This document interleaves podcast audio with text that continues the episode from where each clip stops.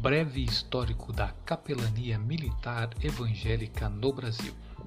Capelão Anderson Faria. Capítulo 5 Na Escola de Sargento das Armas.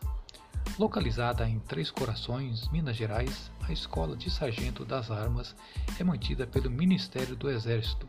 Destina-se à formação de sargento nas armas de infantaria, cavalaria, artilharia e engenharia. O trabalho de capelania militar nesta unidade foi iniciada pelo pastor Mário Barbosa e oficializado na época mediante requerimento da Confederação Evangélica do Brasil. Era seu capelão, no ano de 1954, o pastor Joel César, da Igreja Presbiteriana do Brasil, em Três Corações. Como sempre ocorria nos cultos, os hinos congregacionais, que ocupavam lugar de relevo nos ofícios religiosos ali verificados, permitindo aos jovens sargentos evangélicos uma participação direta na cerimônia, que podiam assim louvar a Deus com cânticos espirituais.